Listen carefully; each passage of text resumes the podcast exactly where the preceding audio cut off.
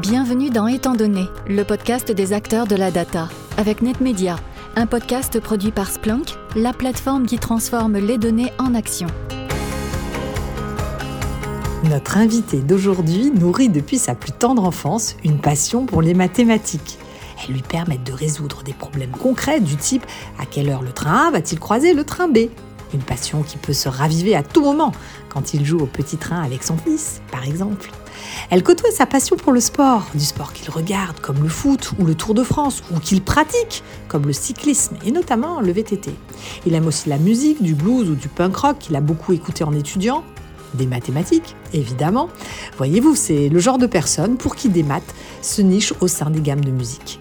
Bref, vous l'aurez compris, c'est sans surprise qu'il décide de faire des études de maths.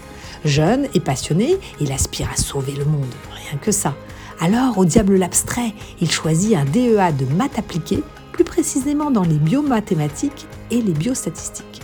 L'idée est de faire de la recherche dans le domaine de la santé en y appliquant des compétences de maths et de machine learning. Il s'intéresse par exemple au séquençage d'ADN, un terme que vous avez dû entendre ces derniers temps.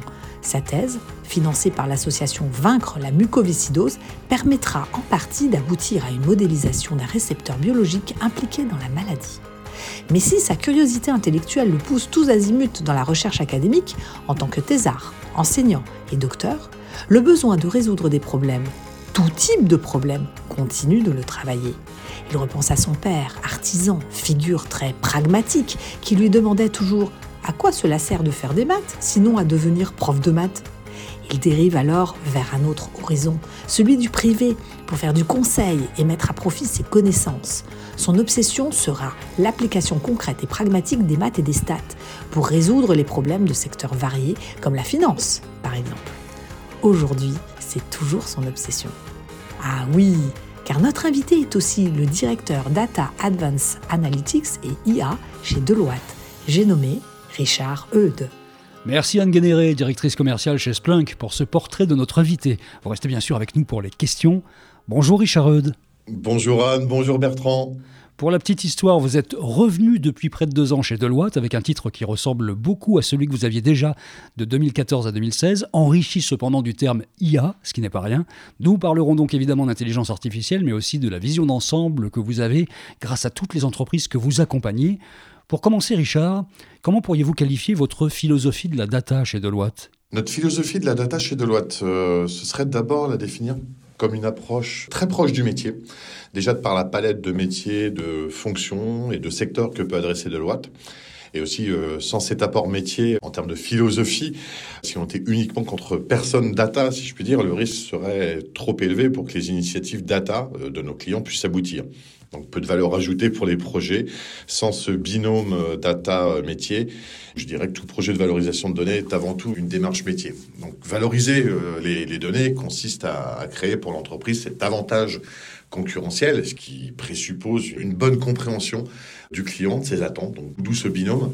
Et c'est là la force euh, peut-être que nous avons au sein de Deloitte, en fait, de par cette combinaison de profils data, technique, scientifique et métier, bien entendu et qui s'illustre, je dirais, euh, en termes d'approche, de philosophie, dans l'art de poser des questions, de soulever euh, des problèmes à travers ce duo cette démarche conjointe et permettre d'aller dans des approches de plus en plus structurées.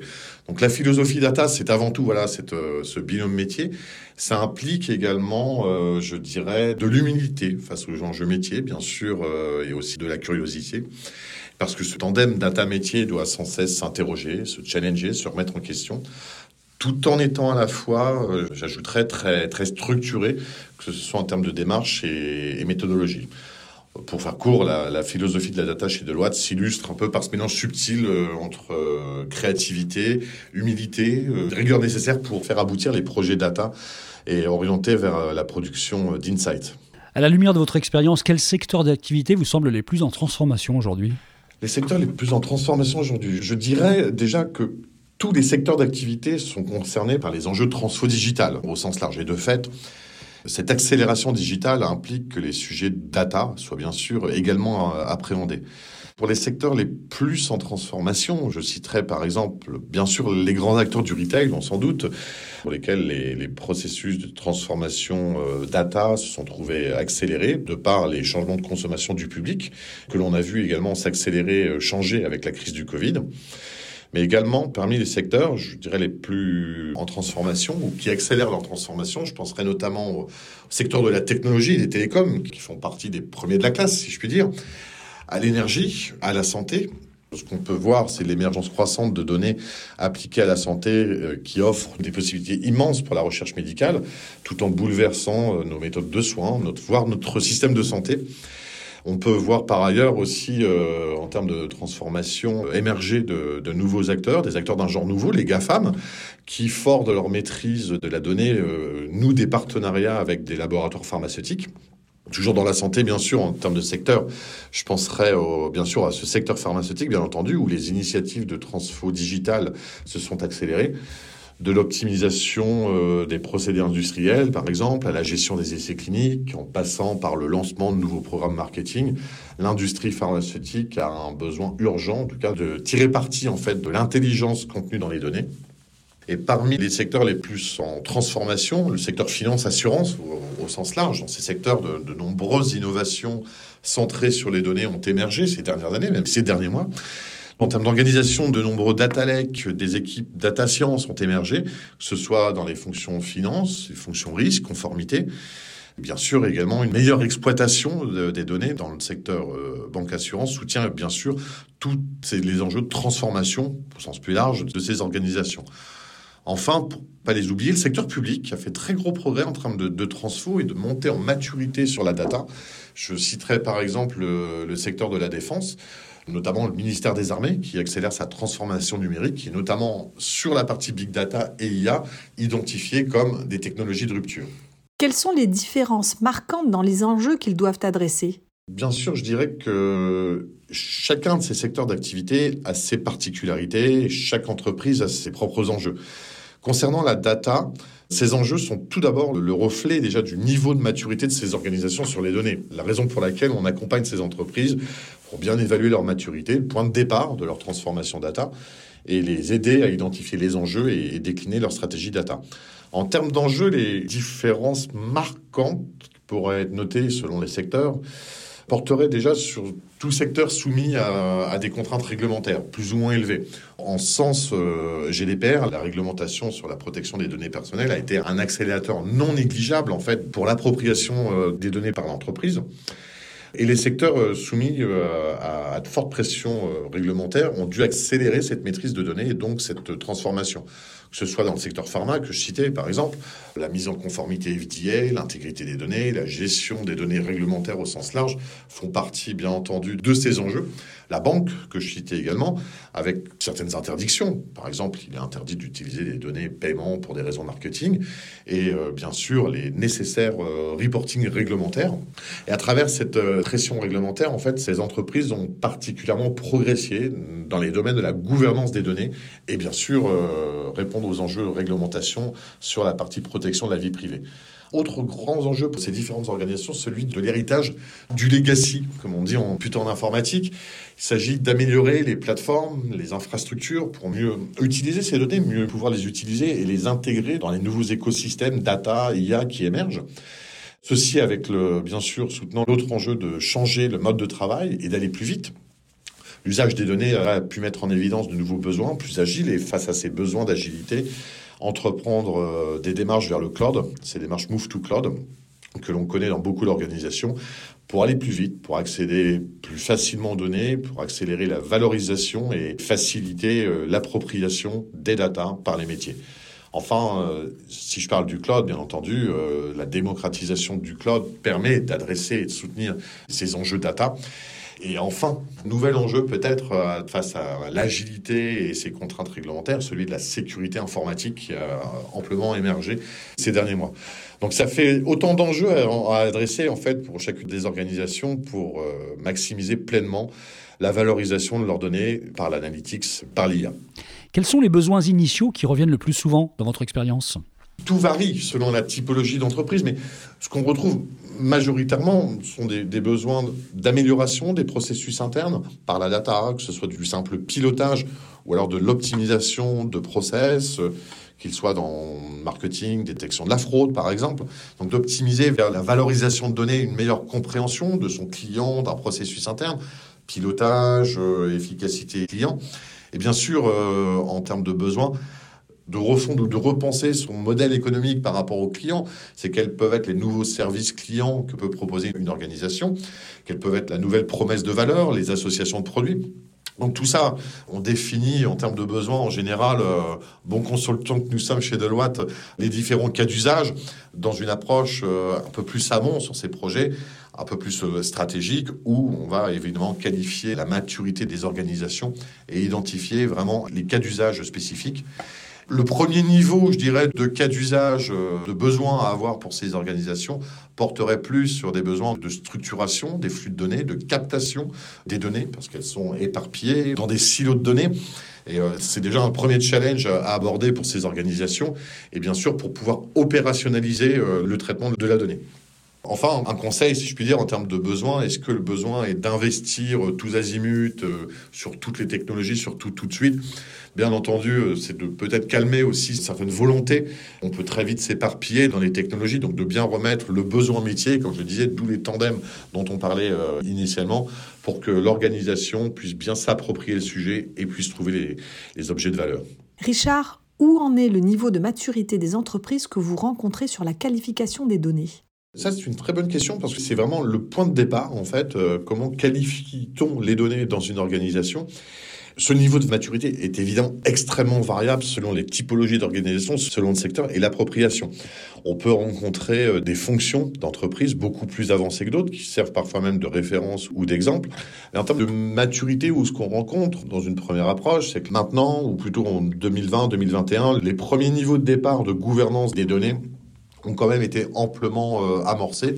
Que l'on passe euh, par le référencement des données, ce qu'on appelle les catalogues de données par exemple, savoir où se situe l'information, quels sont euh, les champs, les variables, d'où vient cette information et surtout quelles sont les définitions métiers pour chaque critère, chaque champ, chaque variable. Donc c'est un travail qui peut être assez colossal déjà pour les organisations et qui demande une certaine rigueur et souplesse dans l'approche.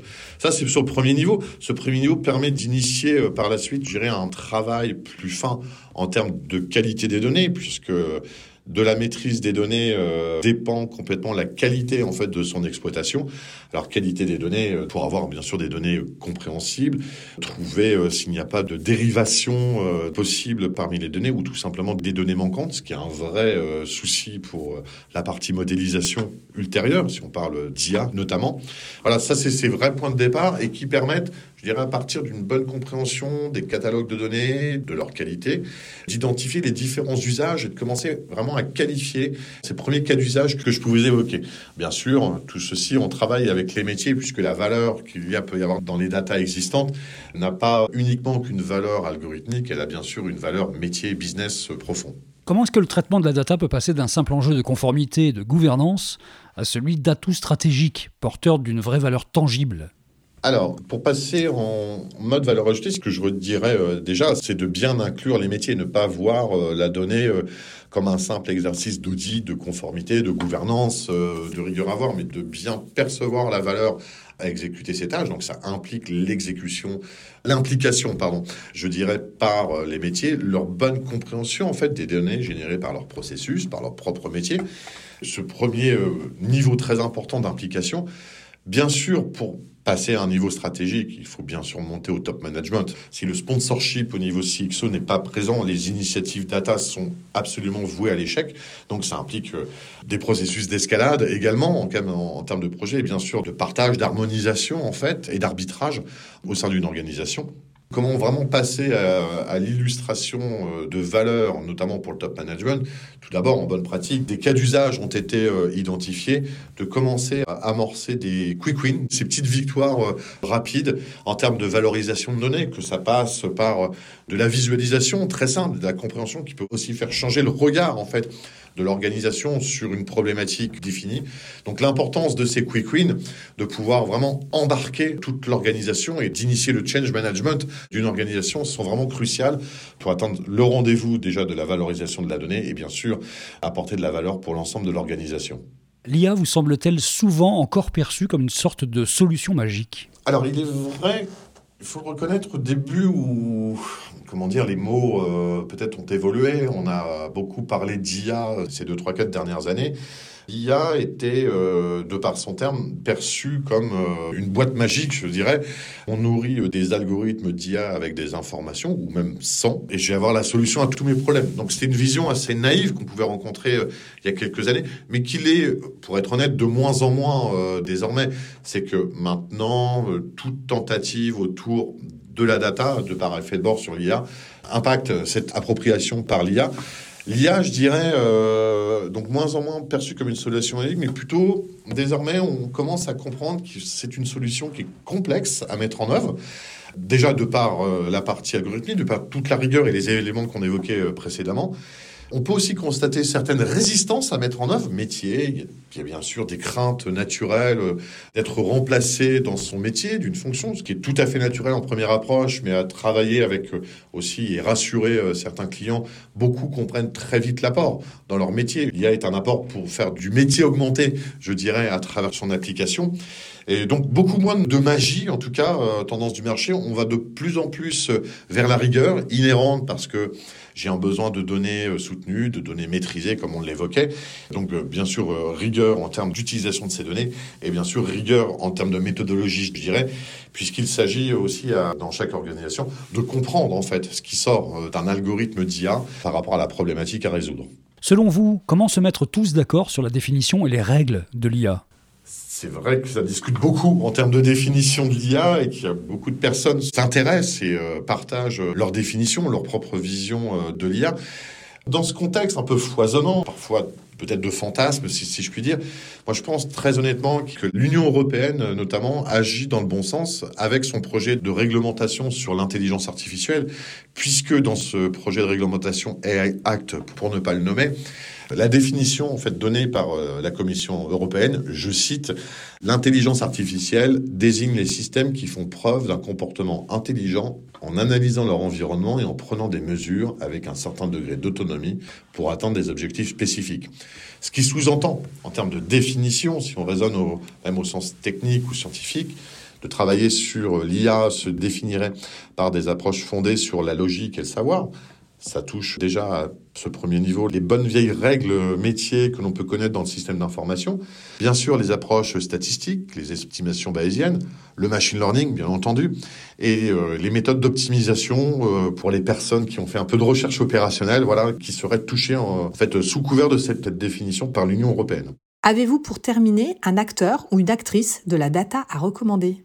Moi, je penserais à une personne avec qui je travaille pour répondre à cette question, qui serait Séverine Prin, directrice des risques chez TLM, qui est euh, statisticienne, si mes souvenirs sont bons, de formation, qui a une très belle progression, puisqu'elle est directrice, bien entendu, des risques, et qui est, euh, je dirais, data-driven euh, par nature et qui contribue énormément au projet de transformation de son organisation.